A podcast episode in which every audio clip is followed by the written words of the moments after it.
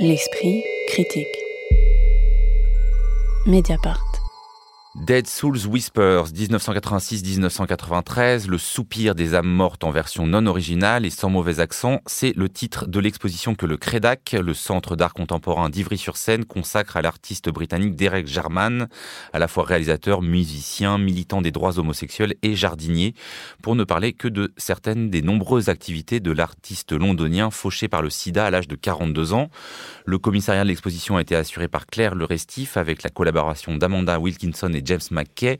Avant peut-être qu'on discute de l'exposition elle-même, où l'on voit de nombreuses peintures et assemblages, qui n'est pas euh, le, travail pour lequel Derek Jarman est, le mieux connu. Est-ce que vous pouvez, euh, Magali Le Sauvage, nous restituer qui il est, comment il se situe dans un moment euh, de l'art, notamment très fortement marqué par le sida? Pour moi, c'est une sorte de Pasolini britannique un peu, hein, qui euh, se situe euh, aux confins de, différents arts, avec comme dénominateur commun euh, la peinture et notamment la couleur. D'ailleurs, donc il décède en, en 1994 des suites du SIDA. Et il venait juste de publier un livre qui s'appelle Chroma. D'ailleurs, c'est un terme qui, quand je l'ai entendu, la première fois, j'ai entendu trauma. Je trouve qu'il y a une allitération assez forte avec ce, mot. C'est un livre sur la couleur, en fait. Et c'est quelque chose qui est très important dans, dans le travail de Derek Jarman, qu'on connaît peut-être plus, finalement, pour les clips qu'il a réalisés dans les années 80-90 pour euh, des groupes britanniques très connus, pour Annie Lennox, pour euh, les Pet Shop Boys, les Smiths et même euh, les Sex Pistols qui était auteur également de, films de cinéma euh, expérimental. Euh, son film le plus connu qui est présenté dans l'exposition s'appelle Blue, un film d'une heure et quart où en fait c'est un, immense écran bleu. D'ailleurs, c'était quelqu'un qui, qui, vouait une grande admiration à Yves Klein. Hein. donc on est vraiment dans cet espace méditatif du bleu dans lequel on plonge et sur laquelle vous avez une voix off qui euh, d'ailleurs est, incarnée par différents acteurs. Il faut dire que c'est un film qui tourne à un moment où il devient aveugle complètement. Exactement. Et donc il ne reste plus que la, la, c'est aussi le bleu d'ailleurs d'un des médicaments qu'il doit mettre dans son œil. Mhm. Et euh, donc c'est en fait une grande bande son effectivement assez hallucinante euh, sur son rapport. Euh, alors il parle à la fois de la guerre en Bosnie, de son rapport au monde hospitalier. C'est un journal intime de la maladie aussi, hein, qui est, qui est mais un le même plus, cas plus drôle que par exemple Hervé Guidébert, enfin une manière avec plus d'humour. Non mais plus drôle, c'est un, mauvais terme. Mais plus britannique. plus britannique. Il parle du, fait à quoi bon s'acheter des chaussures. Voilà, il y a quelque chose quand on est en train de mourir et de devenir aveugle. Quelque chose d'absurde et de très, de, de très drôle aussi, euh, d'espèce d'humour du désespoir, d'ailleurs qu'on retrouve dans, dans les peintures qui sont présentées dans l'exposition, notamment euh, ce qu'on a appelé les queer paintings, qui à l'origine d'ailleurs s'appelait les slogan paintings. Donc c'est ça, peut-être on va développer bah ça, après. bah, développons même maintenant, parce que ça c'est l'entrée de l'exposition. Donc on a ces euh, queer paintings. On peut le dire, c'est une exposition évidemment d'hommage à Derek Jarman, mais qui évite le risque du monument. même si bon, ces queer paintings qui sont peut-être pas non plus le travail le formellement plus intéressants et des Germanes sont présentés euh, comme ça pendant du plafond en grand format. Ils recouvrent de peinture des tabloïds, notamment des tabloïds voilà qui euh, titrent sur des choses homophobes ou euh, des choses sur les malades du sida. Qu'est-ce que cette entrée en matière vous a fait vous, Chris Cyril? Alors moi j'ai commencé par le long couloir avec les petites pièces, donc les black paintings, avec les vidéos qui étaient exposées. Puis après la salle Blue qui m'a vraiment bouleversé. Et puis après j'ai terminé avec les cours Donc c'est vrai que j'ai pas fait dans le bon ordre peut-être.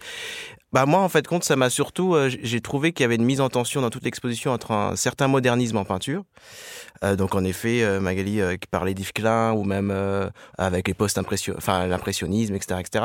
Et puis en fin de compte, les mouvements justement activistes et politiques queer des années 70 et 80. Ce que je trouvais intéressant et ce que ce qui pouvait être lu dans les queer paintings, c'est qu'il n'y a pas de dehors Et ça, je trouvais ça extrêmement intéressant. C'est qu'en fait ça crie justement en fin une question de vie et de mort. Ces peintures, on ne peut pas seulement les lire sur un plan purement matériel, apolitique, on est obligé de les lire avec euh, l'autobiographie, avec euh, ce récit-là, et avec justement les luttes euh, en, question. Donc je trouve que ça permet aussi de déplacer aussi notre lecture aussi, enfin une certaine herméneutique ou interprétation en compte de, de la peinture en fait. Victoria Le Bolloc Salama, je ne sais pas effectivement dans quel sens vous avez commencé parce qu'on pouvait effectivement, c'est vrai, tourner soit à gauche, soit à droite. Euh, alors moi, j'ai commencé dans l'ordre par les queer paintings et euh, ce qui m'a évidemment frappé, c'est cette espèce de rage de vivre et de rage de vaincre qui euh, transperce ces toiles puisqu'il y a des il y a des mots qui sont grattés, il y a des mots qui sont écrits en rouge sur des sur des articles de tabloïds qui incriminent la, la communauté homosexuelle. Ça, j'ai trouvé ça extrêmement frappant, mais au gré de l'exposition euh, selon moi, le sujet n'est pas forcément la fin de vie de Derek Jarman et euh, son témoignage avant de mourir. Ou plutôt, c'est plutôt un témoignage d'un artiste qui n'a cessé, à mon sens, de se, de se poser des questions et d'essayer de se positionner en tant qu'artiste, euh, plasticien et cinéaste, et plutôt plasticien même s'il est cinéaste. Je dirais que ce qui est très intéressant dans cette exposition, c'est que, en effet, il y a beaucoup de ces dernières œuvres qui sont emblématiques, euh, notamment de ce qui est dit par rapport à sa vie, donc la maladie, etc. Il y a aussi des films qu'il a tournés dans les années 70 qui confrontent ces œuvres-là.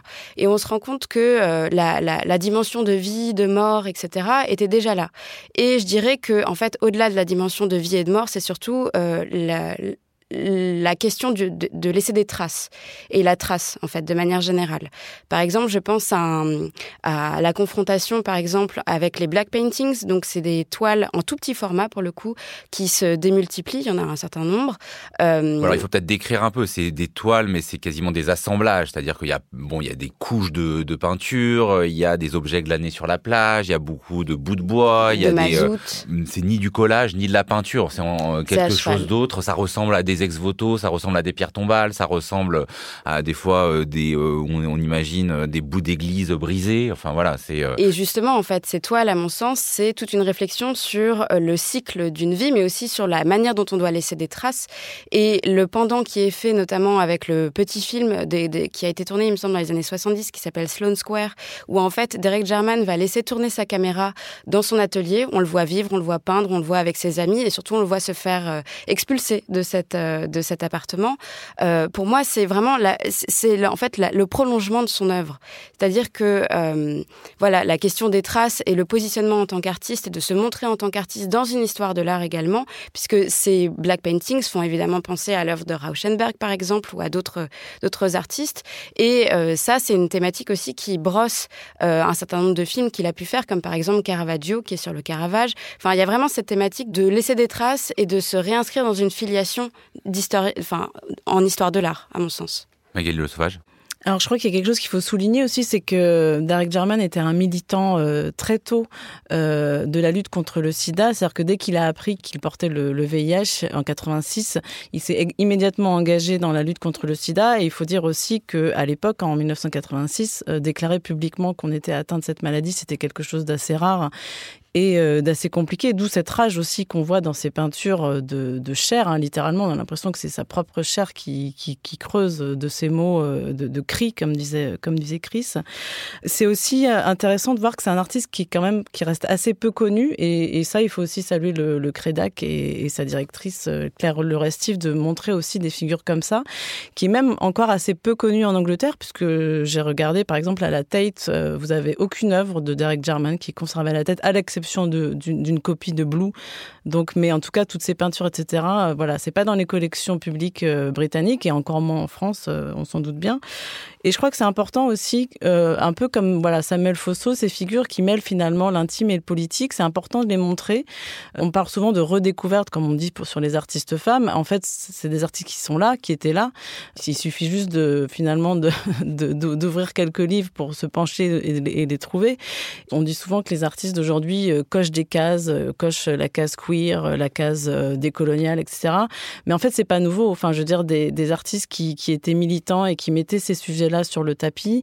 Euh, il y en a depuis toujours, sauf qu'on les voyait pas, sauf que leur travail n'était pas visible. Et là, je trouve que c'est important de redécouvrir, de revoir ces figures-là, et que le rôle, le, le rôle des, centres d'art est aussi là. Et notamment en montrant pas ses œuvres les plus connues, ni son jardin, euh, ni ses films.